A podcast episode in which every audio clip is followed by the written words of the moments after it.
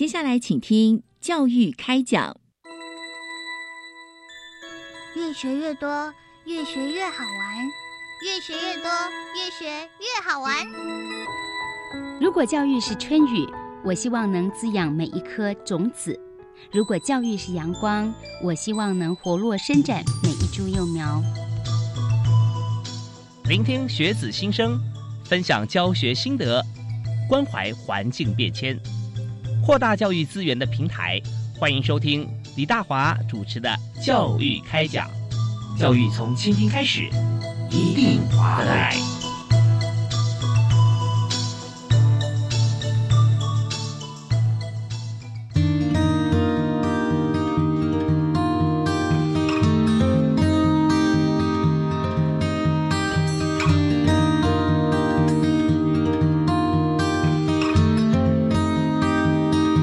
位亲爱的听众朋友，大家晚安！非常欢迎您锁定国立教育广播电台收听《教育开讲》节目，我是主持人李大华。我们在今天节目里面所谈的讯息啊，跟这个主题，也是大家现在最近啊，呃，每天都在思考、在探讨啊，就是灾害防治。那么，当然在灾害防治方面，有分为像是一般啦，啊，甚至军警啊，那还有校园。我们今天重点就是锁定在校园防灾的介绍推广。啊，我们在今天请到的特别来宾，非常专业，是由教育部资讯以及教育科技司啊特别推荐啊，由民传大学建筑系的教授，同时也是全国防灾校园计划的主持人王介巨王教授，你好。主持人好，各位听众朋友，大家好，是非常欢迎您。现在真的不是百忙，是千忙之中啊，是是是，来到我们节目现场。对，我们想谈一下，就是在校园防灾这一部分。以校园来讲啊，第一个思考到，以目前来讲是今年全世界的这个呃新冠肺炎、武汉肺炎啊是的一个疫情。那么学校现在多启动了这个远距授课嘛？对啊，对，那最早的时候，我记得第一个告诉我的是中原大学的是呃情形。对的案例。那么在中原大学，其实呃校长在谈到呃就张校长嘛啊，对他那时候也跟我通电话说啊，我们即将要启动啊，但后来好像呃在评估的过程中有很多的，就是呃授课上课啊，或者说使用设施啦，或者甚至牵涉到费用的部分啊，好像还在思考。嗯不过在几经这个呃像是呃有很多应应措施陆续出现之后，后来就真的啊、学校都慢慢开始启动了。对对啊那所以我们想谈一下，就现在目前这是比较呃近期的，但以呃广义全球来看的时候哈，呃，当然除了我们这个疫情的全球化以外，还有很多近年来有哪些全世界的防灾趋势啊，也可以一并在今天跟大家介绍。好。呃，这几年其实我们在谈呃整个全世界的环境的变迁哦，包括从整个气候变迁到呃永续发展到灾害管理这几个议题，这几年变得非常的重要。我们这次的疫病到底跟气候变迁有没有关系？这个也是另外一个主轴在探讨的一个很重要的一个课题。嗯哼哼那可是，在现在这个情况之下呢，我们呃应该呃主持人跟各位听众大概也曾经听过一个词叫气候紧急状态，嗯哼，也就是我们的气候变迁的那个所谓的变迁，在这几年已经慢慢变成对我们而言产生的是一个紧急的一个一个事态，必须要去正式的去面对它。嗯也就是说，它在时间尺度上，在空间尺度上，跟整个状态的变化，已经由慢慢的变化变成了当代的灾害。嗯所以，我们现在在谈的，不管是疫病也好，气候变迁也好，它必须要回应到我们在做防灾这件事情到底该怎么样来处理。嗯其实以前啊，我们在谈减灾、整备、应变、复原、重建啊，这这是一个很很大家朗朗上口的四个循环。是是，你朗朗上口哦，教授。我我听了每个要想一下，哦 但是可以说明你平常在在我们在做防灾的时候啊，是这些就是基本固定几个步骤嘛，对不对？你要说第一个是减灾减灾，就是啊我们要怎么样避免灾害发生，也就是它避免对我产生冲击是啊。那整备呢，就是万一它发生冲击了，嗯我要怎么样让我自己活下来嗯，啊这我要去做一个先前的准备嗯哼啊。应变呢，这是灾害发生的当下，我要即刻去处理。嗯好，复原重建就是灾害发生过后，我要如何能够让自己可以持续运作？嗯好嗯嗯，这是早期我们一直持续在谈的四个阶段。我们发现，如果说呃，就是说要把这四件事情做好，对就必须要超前部署，是，对不对？是是。如果说灾害发生，最多充其量从第三个开始嘛，对，所以应变开始，减灾整备就是超前部署的概念。而且如果没有超前部署的话，你很难做很好的应变。没错，所以应变以前我们比较重视应变，我们的应变都在靠我们的肾上腺素即刻分泌之后，马上去做反应。真的，对，所以。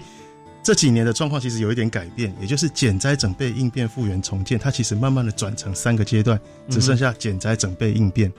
是，因为我们现在的灾害太多了，那灾害太多了之后，我们必须把每一个重建的机会都当成减灾来做。所以，所以这是我们这几年开始看到的很大的改变。那另外一个比较大的改变是巨灾常态化，灾害的规模越来越大，巨灾是大灾难呢，常态化。对。比如说，以前每一年大概五月到十一月是台湾的汛期，哦，我们的下雨其实会很平均的分布在这段时间。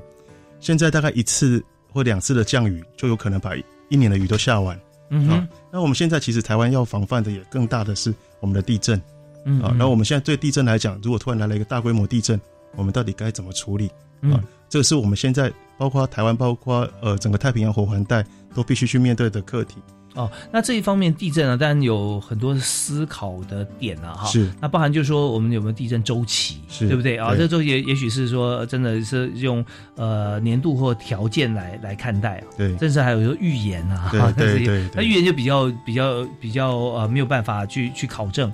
但是在周期方面，或者说是呃地壳释放能量的这个呃测验或或研究方面啊，是不是可以看出来在？近期或多久之内会产生一些大的地震？在地震的研究里面，大概就是可以看得出来，比如说某一个断层带，它可能的整个回归期周期是多长？嗯啊，那但是因为这些周期都有可能在我们有生之年是没有看过的，所以我们对我们来讲，它到底是不是准确？准确度有多少？或前一次的这个周期计算并不在人类计算范围之内，是啊，或是说台湾其实一直以来我们呃有记地震记录的时间很短。我们一直没有一个很准确的时间，嗯嗯啊，那这个都是对我们来讲都叫做不确定性，嗯，所以我们虽然有地震科学的研究，可是它到底有没有办法引导我们，应该在哪个时间就开始要去做应变？这的确是在现在这个时候是有困难的。是，而且地震只能测报还不能预报。是，即使我们现在可以提前的大概两三秒钟可以知道烈士它已经发生了，对对，已经测到了在地表以下呃几公里处已经发生之后，我们再赶快通知大家。是，所以所以我们现在只能去做准备，而没有办法完全的预测精准。OK，那在这样的一个状况之下，其实有一个全世界共同的趋势也就开始被提出来，我们叫紧急管理链。也就是它必须从风险到灾害到后果，这三件事情要一起想。啊，刚刚主持人有特别提到，哎，万一如果我没有去做准备，我就只能做紧急应变。是那个应变就是在灾害的时候，我即刻去处理。可是现在我们需要去导入一个更完整的概念，我们必须从风险端就把这个事情想清楚。对对对，呃，风险，呃，就是说风险，当它发生之后是风险了啊，在发生之前我们叫议题。呃，风险发生之前，我们叫风险，叫风险。对，发生之后叫危机，危机或是灾害。危机啊，是是是，没错没错。所以在每个地方，它可能都有不同层次的风险。嗯嗯嗯。那在我们的灾害里面，我们就会用所谓的灾害潜势图来看，啊，就是每一个地方它可能有哪一种灾害可能在这里会发生。嗯哼。呃，那像这个就是我们从先前就开始去做准备，这是一个风险的概念。是是是。那真的发生灾害之后，我们我们就开始来处理。这就是一个危机的概念，危机处理的概念。可是灾害发生了之后，我还是希望我能够单位能够持续运作，我能够呃能够更好的生活，或是重建的更好，这叫后果管理啊。所以我们现在开始必须要更完整的把这几个都串接起来。嗯哼哼，OK，是发生前、发生的时候，有发生后啊。是，我们要把它呃切分比较细。那如果说这边要做超前部署的话，那就是在风险的地方就要来进行。对啊，那。怎么样知道它是个风险？有时候还是一个很重要的课题。有些无感啊，对不对？对，所以以台湾来讲，台湾现在呃，我们所坐落的地方就是一个非常容易发生地震的地方。其实我们每一天都有地震，只是有感跟无感。嗯，好，有些地方它存在着就比较低洼的问题，嗯哼，它很容易就淹水。是，好，那在这几年加上更多的开发了以后，哎，有些。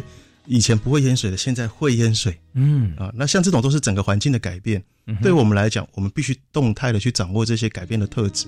嗯，所以气候变迁或是到气候紧急状态，它的气候的形式也改变，我们的空间环境也改变，所以我们必须重新的来检视我们每一块土地到底可能会发生什么样的一个危害，产生了一个复合型的灾害在我们的每一块土地上面。OK，好，那台湾这边，我相信大家会有很多的印象啊，或者说画面会出现在脑海当中，就是每一年台湾几乎必有台风。是啊，这这台风每年都会在在太平洋海面上生成，但是会不会直扑台湾而来哈？那么就是看它的几率了。有受到高低气压的影响了哈，但是在台湾我们的经验就是几乎年年都会有大小而已啦，对啊，或者说少过哪边这样子而已。对，好，那这个问题来了，就是说，既然我们前一年啊呃有发生过，那或者说前几百年都一直在发生，那我们是不是可以在隔年我们就陆续把这个灾害降低再降低？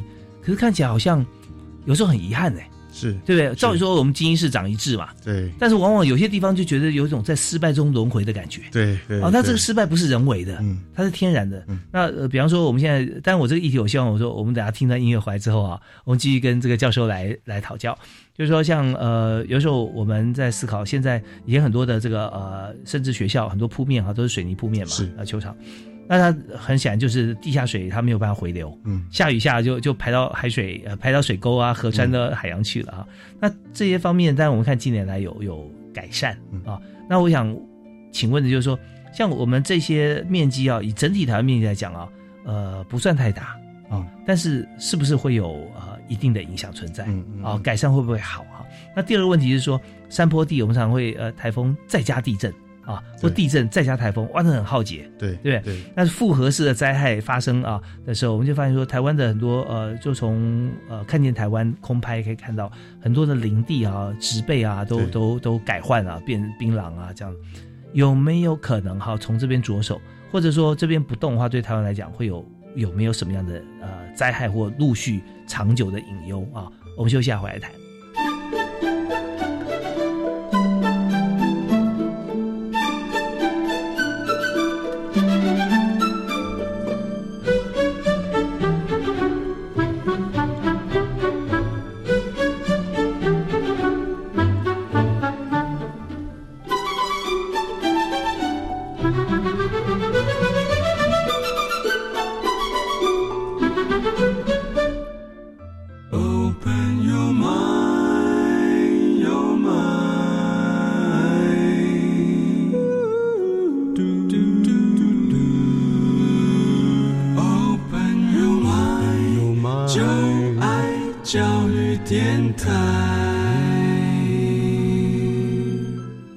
所收听的节目是在每个礼拜一跟礼拜二晚上七点零五到八点钟为您播出的教育开讲节目，我是李大华。那么在今天节目里面，我们特别邀请王建军教授啊来到我们节目现场。他目前呢是在民传大学建筑系担任教授啊，是。那同时呢也是全国防灾校园计划的计划主持人，是啊。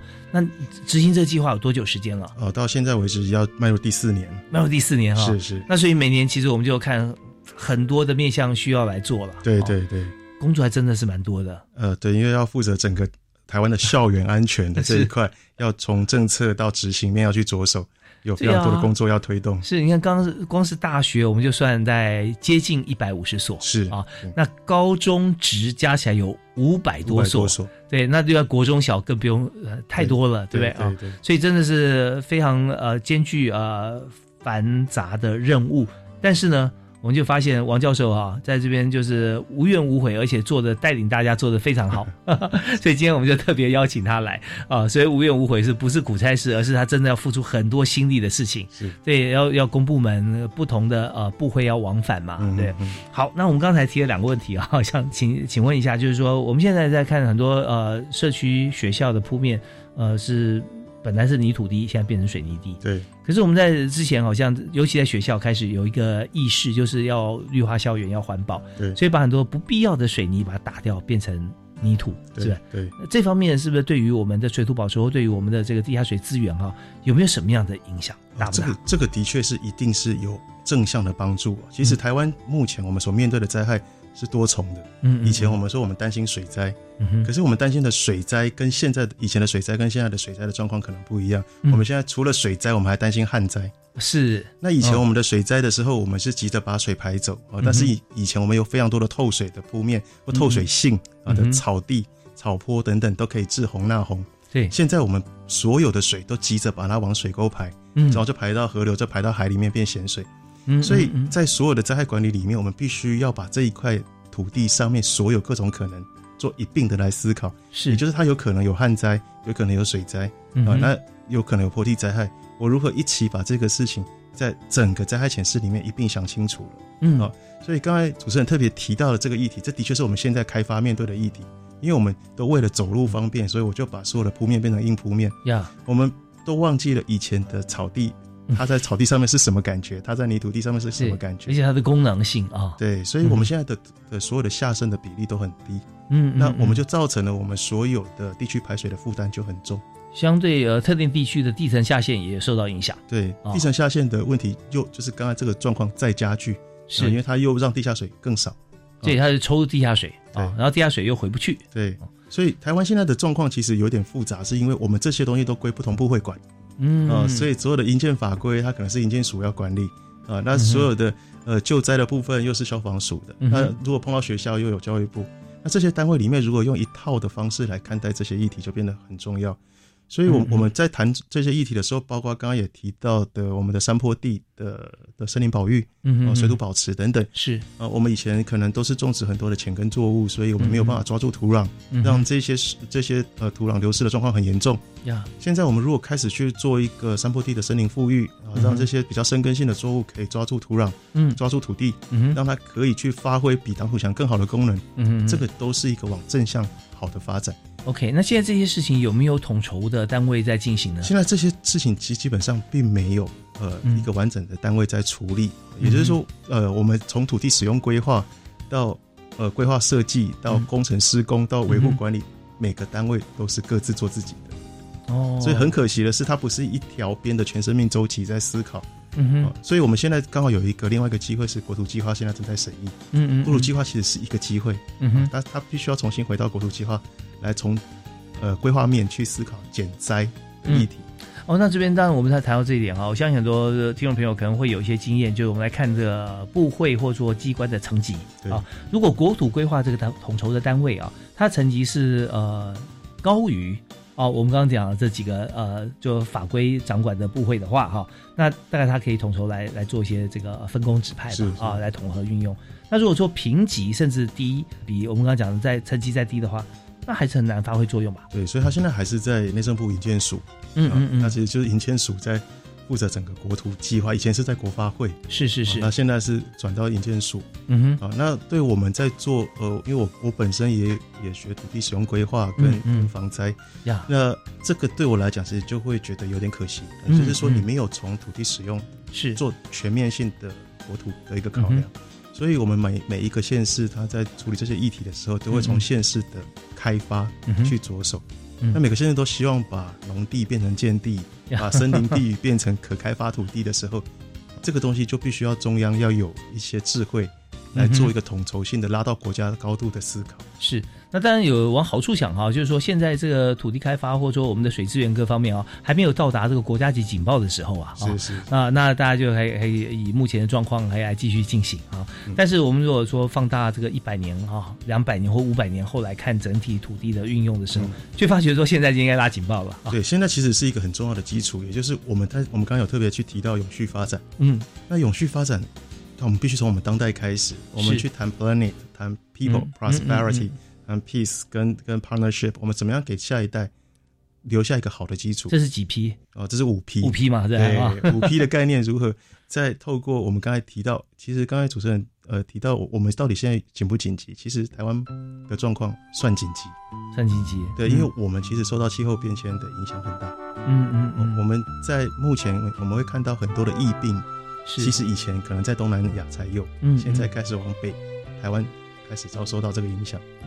我们的短延时强降雨在增加，呃短短延时强降雨，也就是在哦在很短的时间里面下下非常大的雨，对，这个状况在增加。嗯哼哼，所以以前五月到十一月很平均分布的雨量，在现在都不见了。啊嗯嗯。嗯，那现在的整个气候改变，都让我们这块土地其实有很大的一个危机感。是大家常常会听到最近啦，最近几年会听到一两个字，那个名词叫做空梅。啊，对不对啊？就是梅雨季节，呃，这忘记不忘了，该有下雨它没下雨，对梅雨没了，空掉了啊，空梅。那空梅影响是非常大的没错啊。那台湾其实对对我们的水的益助来讲，没有梅雨，没有台风，其实对台湾来讲都是不好的。是荒溪型的河流呢，就是在台湾的一个典型啊，靠夏季的雨量，梅雨还可以接受吧，就徐慢慢的来，徐徐的走嘛，对啊对对。那但是如果说今天没有梅雨了，我们呃水库还是会满啊，你靠台风，它就会带来很多合并性的一些灾害啊。是是，所以这方面就是不是好事。那我们就看怎么样来做。我之所以今天有感而发，跟这个呃教授哈王介居王教授，呃我们在聊这个全国防灾校园计划的时候，提到了这两点啊。所以我们也看到，其实台湾行政效率或者说我们在救灾的这个效率哈。其实是可以非常高的是啊、为什么呢？就是从我们现在的中央疫情防治呃中心嗯啊，可以来来看出来，就是说，当我们一条边的时候，然后全部呃集合起来，我们的力量在做一件事，会发现它可以做的又快又好，对就变得很专业。对那如果今天我们就没有这样子的一个危机意识，就觉得啊这些不是我的事哦，不是我这这个部门或者我的主责的时候，那会会就让这个事情就就摆着了。没错，啊，但是这件事情重不重要呢？刚刚教授讲说，对台湾来讲，在全球上来看起来是蛮紧急的。是第一个 P 的 Planet，我们这个星球来说，台湾对于水方面的资源运用其实非常紧急的。OK，好，那我们从这个基础上面，我们来看，在整个防灾的推广、校园防灾推广方面，哈，那么呃，不只是台湾，我们刚刚提到联合国嘛，对对对，我们怎么样跟联合国之间哈，我们来维持一个呃彼此共同的标准，甚至我们有没有可能做成部分的典范，或者我们学习到一些典范？其实我这几年在协助教育部推动的过程里面哦，我们开始去把联合国的一些想法跟做法也导入台湾。目前其实台湾一直一直有做，也就是台湾到现在为止，我们的防灾校园推了十七年嗯，啊。那之前我们比较强调的是技能，也就是趴下掩护稳住啊等等这些技能。是地震的时候要做的。对，那但是对于整个防灾，我们必须全面的来看。刚好联合国它提出了一个整合型的、全面性的防灾校园的架构，哦，包括哦安全的学习设施、嗯啊，那包括灾害管理的机制，嗯哼那也包括防灾跟韧性的教育。OK 他用这三个来构筑一个学校它该有的、该做的这个事情。是那目前在我们所有教育部在推动的工作里面，这三项其实也都涵盖了。那我们这三项到底呃，我们怎么样涵盖？如何跟联合国来做呼应啊？我们听一段音乐回来之后，我们节目下半段继续请今天的特别来宾，民传大学的王介巨王教授来为我们来说明。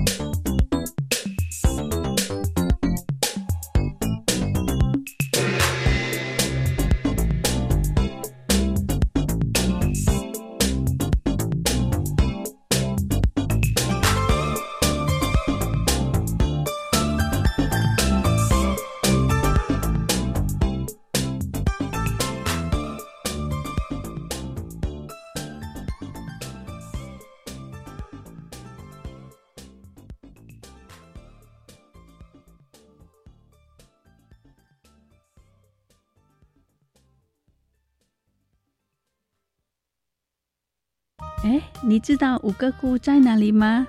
我知道，在柬埔寨这个国家里哦。没错，五个窟是著名的世界文化遗产哦。哇，不止五个窟耶！柬埔寨的西哈努克港也很有名哦。只要到教育电台官网 Channel Plus 点选语言学习专区，搜寻柬埔寨语，就可以找到“简单学、简单说”主题策展。想学柬埔寨语，趁现在哦！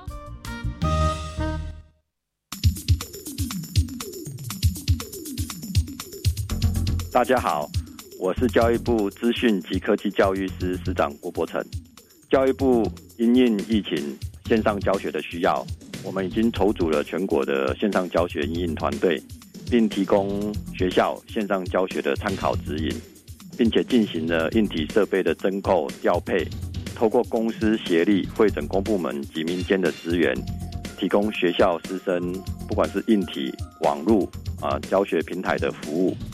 教育部啊也录制了一些教学影片，引导师生来进行线上学习。如果大家有需要，可以上教育云，都可以简单轻松的找到这些教学的影片。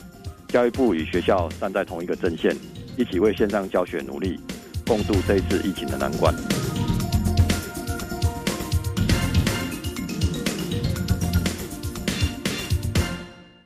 四月一日到四月三十日，使用牌照税开征喽！师傅秀几招呗？便利商店自动柜员机转账，活期储蓄存款账户、金融机构约定账户转账，信用卡、芯片、金融卡都能缴纳。接招！还有一化绝招，在家就可办，行动身份识别台湾 FIDO 代替自然人凭证查缴税，还有下载行动支付业者可缴税之 APP，扫描缴款书上的 QR code 完成。哇，太神喽！以上广告由财政部提供。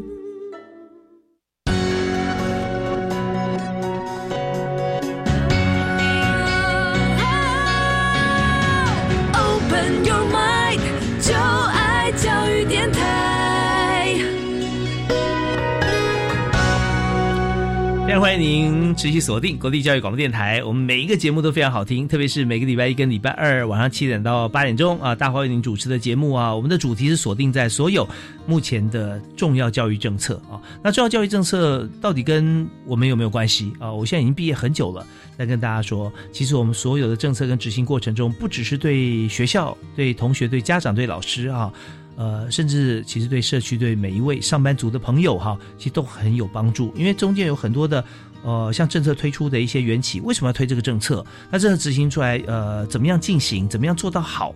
然后如何让同学受惠？其实我们可以套用在各个场域里面都非常适用。所以我一直觉得这个节目哈是全方位的节目。我们也邀请各个专业特别来宾哈，每一位来宾给我们都有很多的启发。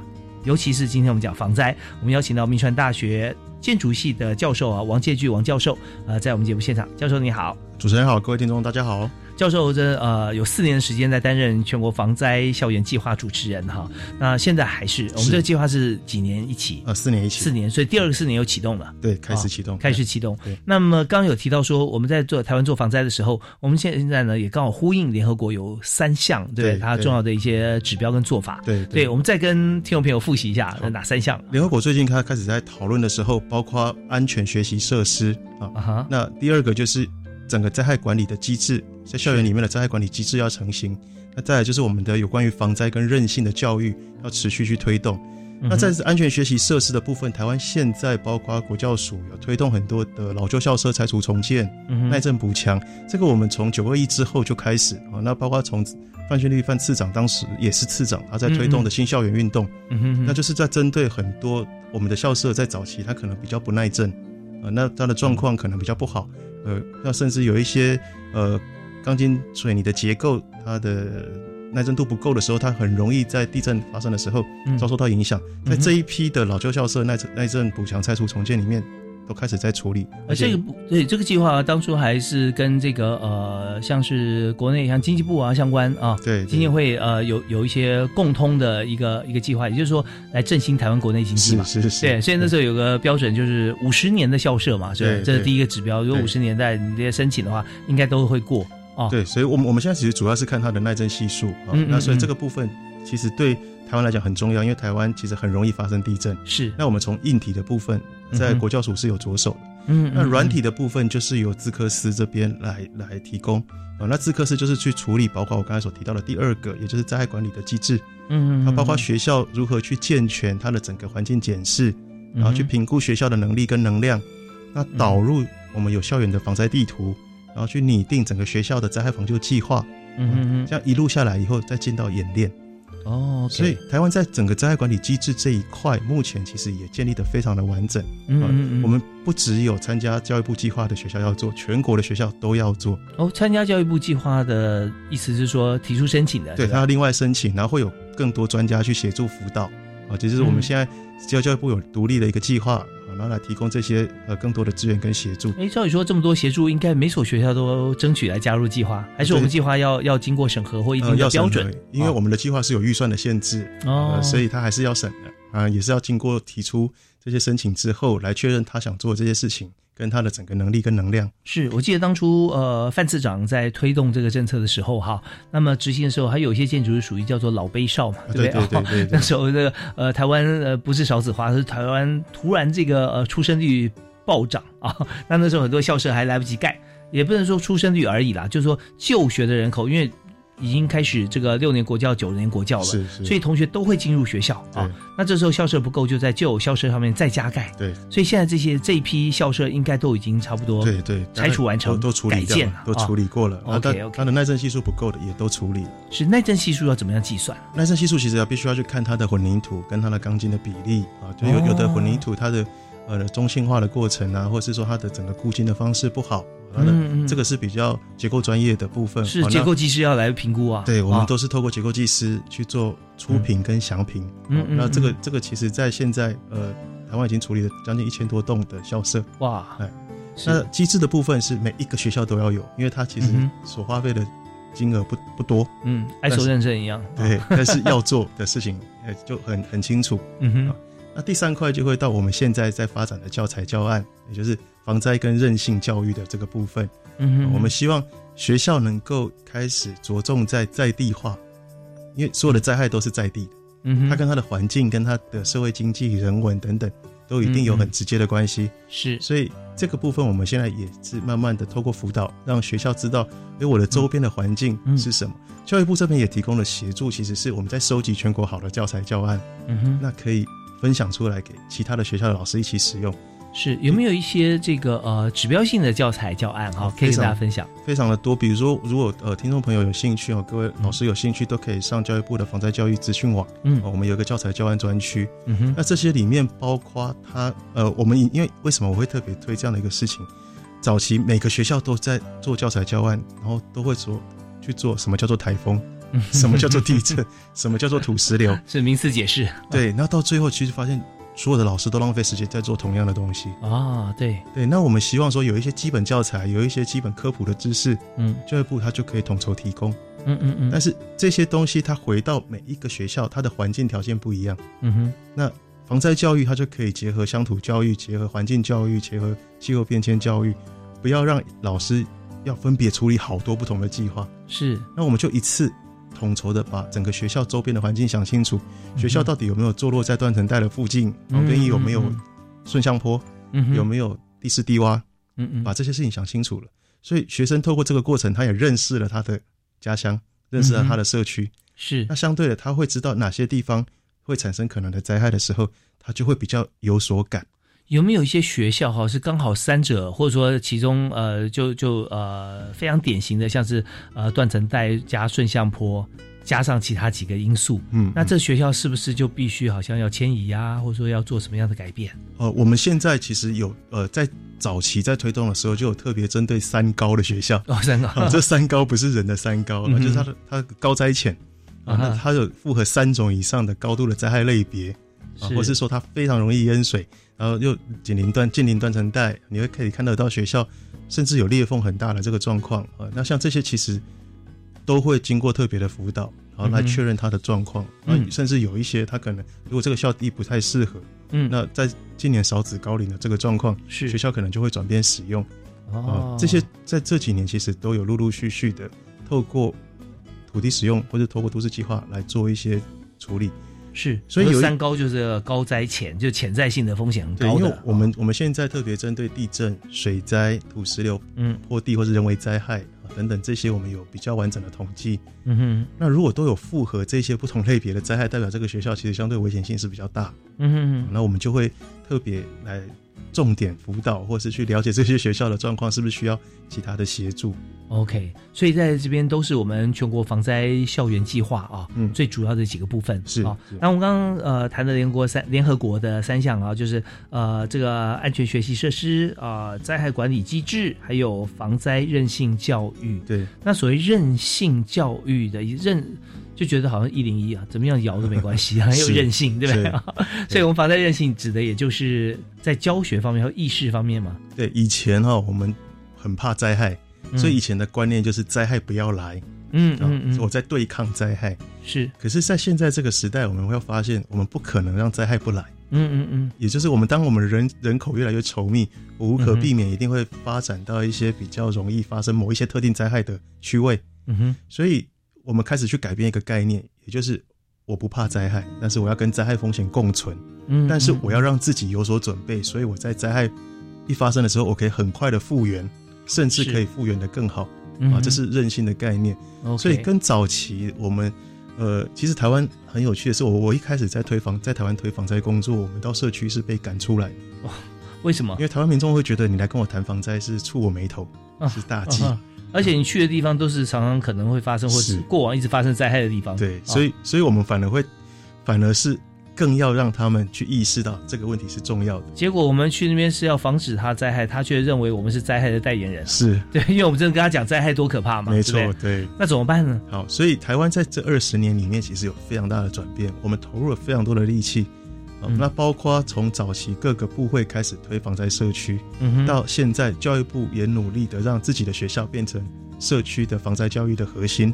嗯。啊，那我们慢慢的从学校开始去影响家长，去影响社区，所以嗯是韧性建构防灾校园这件事情就变成我们现在在推防灾教育很重要的，因为它不只是针对学校的老师、针对学生，它还影响到了社区跟家长。嗯嗯嗯，OK，所以这也就是我们在这个学校里面建制防灾校园应该要做的一些具体内容，是对不对？是那么我们在现在听听一段音乐啊，稍后回来的时候，我们想谈一下，就是那么近年来防灾教育哈、也导入一些科技应用，是啊，那导入哪些科技应用，如何应用哈、而且还扩大学校的角色啊，因为在社区里面，我们知道说，呃，学校它是必然是社区的重点，对啊，那怎么样来凸显我们的角色？我们休息一下，回来谈。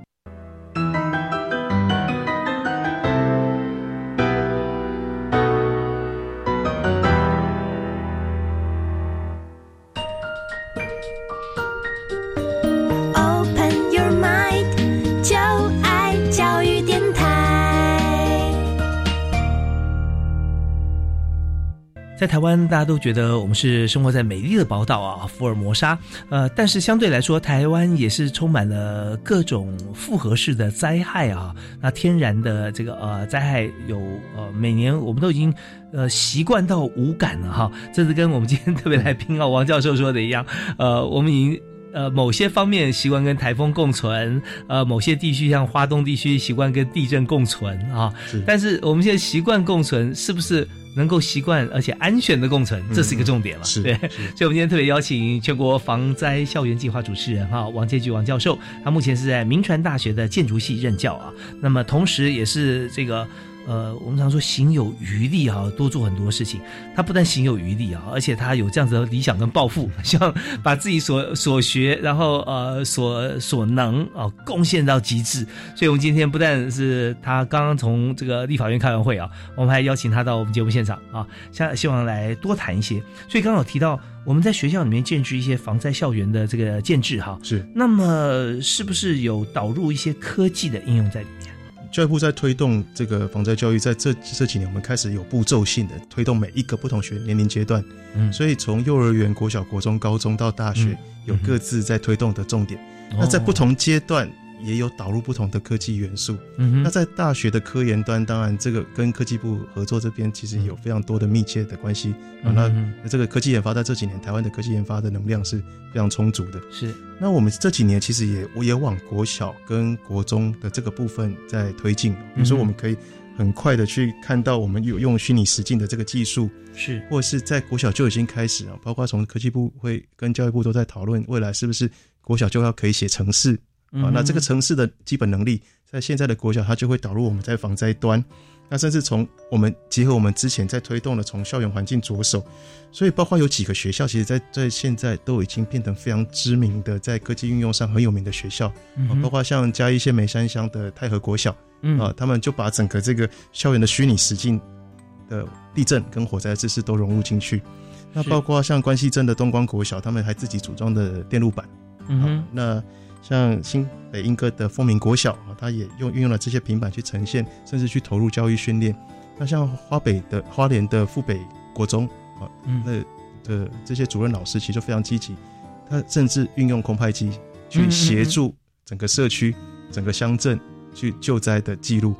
哦，所以其实学校在这几年从科技运用端，呃嗯我们我们还不到像大学的研发端，但是在科技运用端，在这几年其实已经有非常好的成果。那这些东西都会转换到它的教材教案的设计上。OK，所以他这边虽然没有在科技研发方面，但是他提升素养这件事情，他已经几乎都完成了。对，所以我们我们希望科技这件事情不再只是一个呃，对他来讲，它只是一个冷冰冰的东西。嗯哼，它跟它的环境，跟它的刚才主持人提到的素养啊，那因为我们我们希望这一代是对于 AI、对机器人这些东西是是有基本的认知的。嗯哼，那这个东西也就导入了我们现在防灾如何智慧化，嗯所以智慧防灾在校园的使用，也就在这个部分开启了另外一个新的一个呃方向。对，就王教授，您看您在这个城乡各各界哈各个校园里面走访，然后去推广的时候，有没有发现一些这个国小同学的想法？嗯嗯。虽然他们没有办法现在进入大学研发，是。但是他们的这些想法足以拿到大学去当做研究的一些案子。其实我还蛮惊讶的，我们这几年哦，我的小朋友，因为他们接触资讯的来源非常的广，嗯而且也比我们多元，是，所以他在思考事情的时候，他们的创意，嗯，不管是运用工具也好，或是或是单纯的，即便是手绘，嗯他很快的可以去跟你图纸跟你沟通，然后转换成这些技术研发的基础。嗯哼。所以我常常在想说，如果这些东西它可以变成是未来在科技创新的一个重要的咨询对象，因为它毕竟从世代差异，嗯。到世代改革，嗯这种世代改革它会带带动整个世代不同层次的发展。嗯嗯啊，那这个其实在现在这个时代是非常快速的。是，所以我们我们看到现在的学生，他从思考的灵活度，嗯。到他运用这些技术啊的的一个熟练的程度，其实对我们这一代来讲，甚至对我们上一代来讲，那是那是一个很大的进展。嗯嗯，所以嗯我现在在推动的过程里面，我其实反而比较多的是带入更多的基本概念的改变，啊嗯哼，让让他们透过技术的纯熟，我们带给他的知识，那，希望去反转他的态度，嗯那从嗯态度面才能够去应应灾害这件事情。对，呃，翻转态度就是不会、不可能、不知道啊，是。把它变成说他，呃，敞开他心胸，接受很多新的知识啊，还有新的做法之后，他就会找寻题材，说这个可以怎么做，那个可以怎么变化，或这个我希望他怎么做，但现在不知道，我去寻求解答。是啊，是，那这个就是一个非常重要的翻转。对。那翻转过程中，除了同学以外，我相信很多老师在中间扮演很多重要角色吧。对，老老师其实也很容易受到 非常大的启发，呃，尤其是我们现在其实假设从国小到国中的老师，很多是很年轻的老师，嗯，那在我们早期的时候，我们并没有受到这么多科技教育的训练，嗯哼。可是当这个时代的小朋友他必须要受到很多科技教育的训练嗯的时候，其实这些老师他同时也是在学习。嗯哦，我们举这次疫病的例子，大家大家都开始要去学怎么线上授课。我们以前都觉得会线上授课是网红，是实现在我自己在大学，我们也被逼着，我们必须要去学怎么线上授课。我常开玩笑说，我被逼着，我必须要学着对电脑荧幕自言自语三个小时。那这个都是以前没有的，可是对，每个都变成教授直播主。对，可是对学生来讲，诶，他觉得很习惯，他嗯们很常做这件事情。是他们手机拿起来就可以开始自己直播，嗯嗯嗯啊，那就可以开始对话。哦所以对不同的世代来讲，我们面对了同样的一个事情，有的人在学习，有的人在融入，有的人重新有不同的一个发想。是那这个是这个时代很重要的课题。对我们面对病毒疫情各方面，我们有很多的这个醒思跟这个呃，也许是伤心失望，或者说这个呃怨怼。但是我们发现它也有它可以呃改变或提升我们的地方啊。是是比方说这个目前呃全民上网这件事情啊，嗯也是机会留给准备好的人。在台湾的，尤其呃台湾的这个学术骨干啊，在当初其实在建的时候，我记得那时候比韩国还要快。对啊对，那现在呢？当然在国际间很多日新月异的发展很多，但是在台湾起码在学术骨干还是不错的。是啊是是，那这边有大容量可以供我们做这个线上教学来做使用。没错。啊，那线上教学现在但有很多了，像 MOOC 的课程，嗯可是能够做到每位老师去接触或者说互相讨论，这真的是一个契机 啊。是所以我们就看事情要看优，看它的机会点哈。对啊，那但是呃，在疫情防治方面，我们就交给顺时钟啊，嗯 就是是时钟部长啊，他会帮我们来做一个统筹把关。这也是一开始的时候跟。呃王介居王教授在探讨，就如果说我们在中央呃政府在层级方面，我们可以做一个统筹，像这次的中央疫病防治中心啊，嗯疫情防呃防治中心这边的做法一样，就有一个最高的一个呃，也许它是因为呃紧急命令或怎么样来产生的一个组织哈，嗯。但起码它可以让我们更多的人专业人士集中起来，对一件事情解决又最快速嗯。又完整。是。好，那我们在这边，我们再稍微休息一下，稍后回来呢，我想谈一下，就有关于说台湾现在做这么多，呃，那我们再抬头看一看哈，就是我们可能并不是闷着头做，或者说我们呃是敬陪末座，因为我们在联合国指标结合之下，以现在我们最熟悉的国家啊，像美国、日本，他们在做什么？那我们跟他比较，我们的位置是如何？好，我们休息一下，马上回来。Open your mind，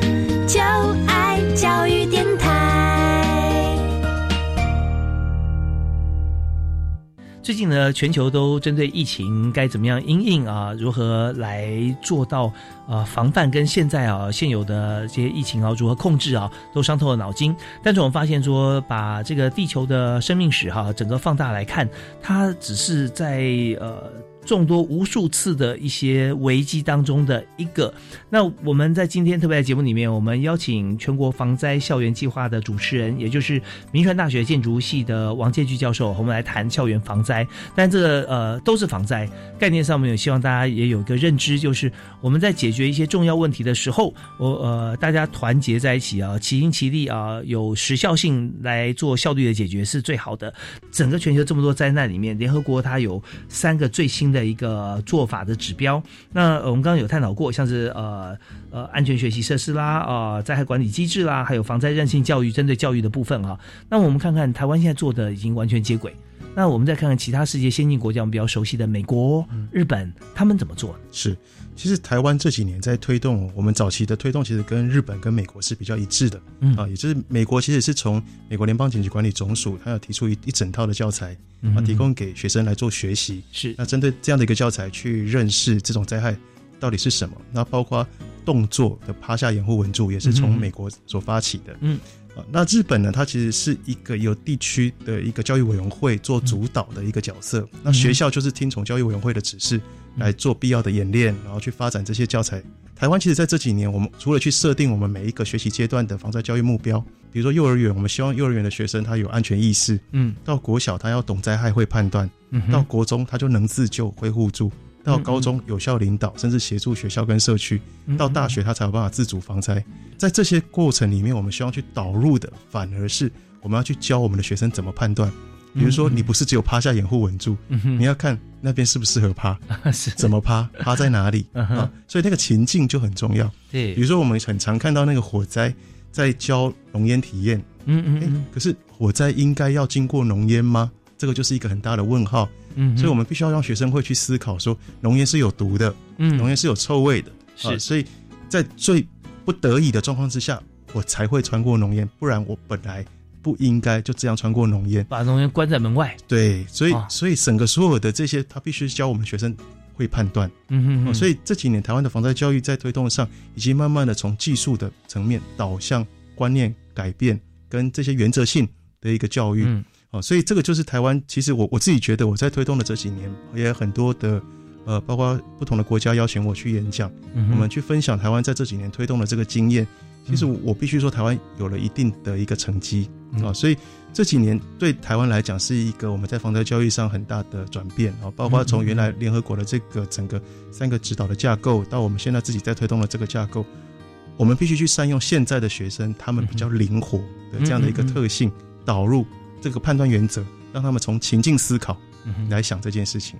嗯，我们发现说灾难常发生的地点，我们思考的面向会比较前瞻。是，那以日本来说，但日本它也地震频繁了啊。对。但对美国来说的话，他们是要不没地震，一来就来个大的。对啊，吓死大家，嗯然后就赶快说啊，怎么样做啊？那你对那种大概两百年都没地震过的这个地区来讲，他也是看看而已，是对。是那所以呃，就是他不会呃整个这样动起来，然后大家会互相有感。那对于台湾来讲，就是说。老天爷对我们呃给我们的物资呃我们很感谢，给我们的灾难，我们想说挑出来重点，我们也去要学习学习啊，然后感谢有这样的机会，起码我们还活着 啊，可以来来来学习。对，那所以我们在这边已经相较于国际上来讲哈，已经算是走在非常前面，而且已经可以来帮助别人了。啊对对对。好，那我们在呃从国际的眼光角度，我们再放回台湾，我们来看一下哈，就是说以现在来讲，防灾教育上哈，我们现在在推广也是很重要。是啊那我们透过推广，透过管道哈，就有哪些管道？那么呃，还有就是教育部跟哪些中央的部会哈会合作来推动吗？好，其实我们现在越来越多的防灾教育的管道，让不管是全校的师生也好，或者是一般民众也好，都可以很容易触及哦。包括我们有每个月啊，今年开始改成两个月更完整的防灾教育花露米的电子报，嗯啊，那这个里面就会有很多全世界的防灾教育的讯息，还有灾害的讯息。那教育部有一个防灾教育资讯网，这里面有包括各个学校它到底具备哪些灾害前示、嗯。啊，那这些计划到底有没有完整，教材教案啊等等，都在这个网、网上都有。那教育部在脸书上也有一个呃校园防灾花露米的脸书粉丝专业，花露米就是 follow me，啊。对对，就是 follow me 的意思。那这个都是我呃，现在教育部呃积极的透过各种不同的管道，让所有需要这些讯息的、需要这些资讯的，都可以很快触及。是，那教育部也回应到前面我们所提到的，去作为社区防灾教育的核心，所以包括跟消防署的防灾社区的合作，嗯水利署水患自主防灾社区、水保局的土石流防灾社区，那甚至我们包括跟气象局、跟地调所，嗯。其实都开始去做横向的串联。嗯。也就是我们希望以学校做一个核心的时候，我们不再只是死守学校那道围墙，嗯。我们必须要把这个围墙打掉，然后让各个部会的所需要的这些知识都可以进来。好，这个就很好哦。我就发现说，呃，大家有这样子一些隐忧或者说疑虑的时候，呃，那我们全国防灾校园计划的主持人王教授、王建军教授就已经主动跟这么多不同的部会去联系。那这个是好事，就是资讯流跟水流一样，我们要互通嘛啊。通了以后，我们就知道说，这么多的资源进来，让学校同学从这个 K 十三呐啊 K 十二，从幼稚园开始到了小学。中学、大学都有各自的一些学习指标。这一次的疫情啊，嗯这疫情发生，它也是一个非常大的全球灾难。那么，台湾防灾教育推动的愿景啊，以这个疫情来来做借鉴的话，我们下一步要怎么走？以思维来讲哈，其实我们必须去面对巨灾常态化，而且复合型灾害可能越来越多。所以包括假设疫情又发生地震，疫情又发生水灾，嗯，我们可能要怎么应应？这个是是我们下一步我们必须积极去思考，也就是从经验学习的这个部分。所以情境思考对现在的灾害阴影很重要，我们要建立学生一辈子带着走的能力。嗯那在技术面，我们为了应应这样的能力，所以我们会去推动无预警的演练。，OK，对，对学校来讲，他不知道什么时候要演练，可是我们就随时会去发布情境。嗯那也包括巨灾的演练，嗯也就是真的发生大规模地震，学校到底该怎么办？嗯那在整个执行的部分哦，我们以前都是我们呃教授群在主持，嗯，我现在希望慢慢的把这些转成各个县市防灾教育辅导团，由校长、主任、老师他们可以担负更重要的任务，嗯慢慢的把这个工作转到先是做主体。OK，所以这方面啊，让大家听了以后很放心啊。本来想说，我们是不是要统筹一个最高的部会啊，最高的指挥官啊，然后来 推动全国防灾这样子一条边？那事实上，其实真的要还知识于民，是对让这个呃最高指挥官脑袋里面所想的事情，要让每一位同学、家长、老师都知道。啊是是，那这就是现在我们全国防灾校园计划所做的最重要的事情。是，那我们也很感谢啊、呃我们的计划主持人，明传大学的王建基教授啊，今天巨细靡遗告诉他这么多的讯息。我会跟大家说明啊，虽然有很多的资讯，但是王教授一只眼睛都没有看过稿子，那太厉害了。好，我们也希望下次有机会再给我们多做介绍。好，谢谢主持人，谢谢各位听众。谢谢，我们下次再会，拜拜。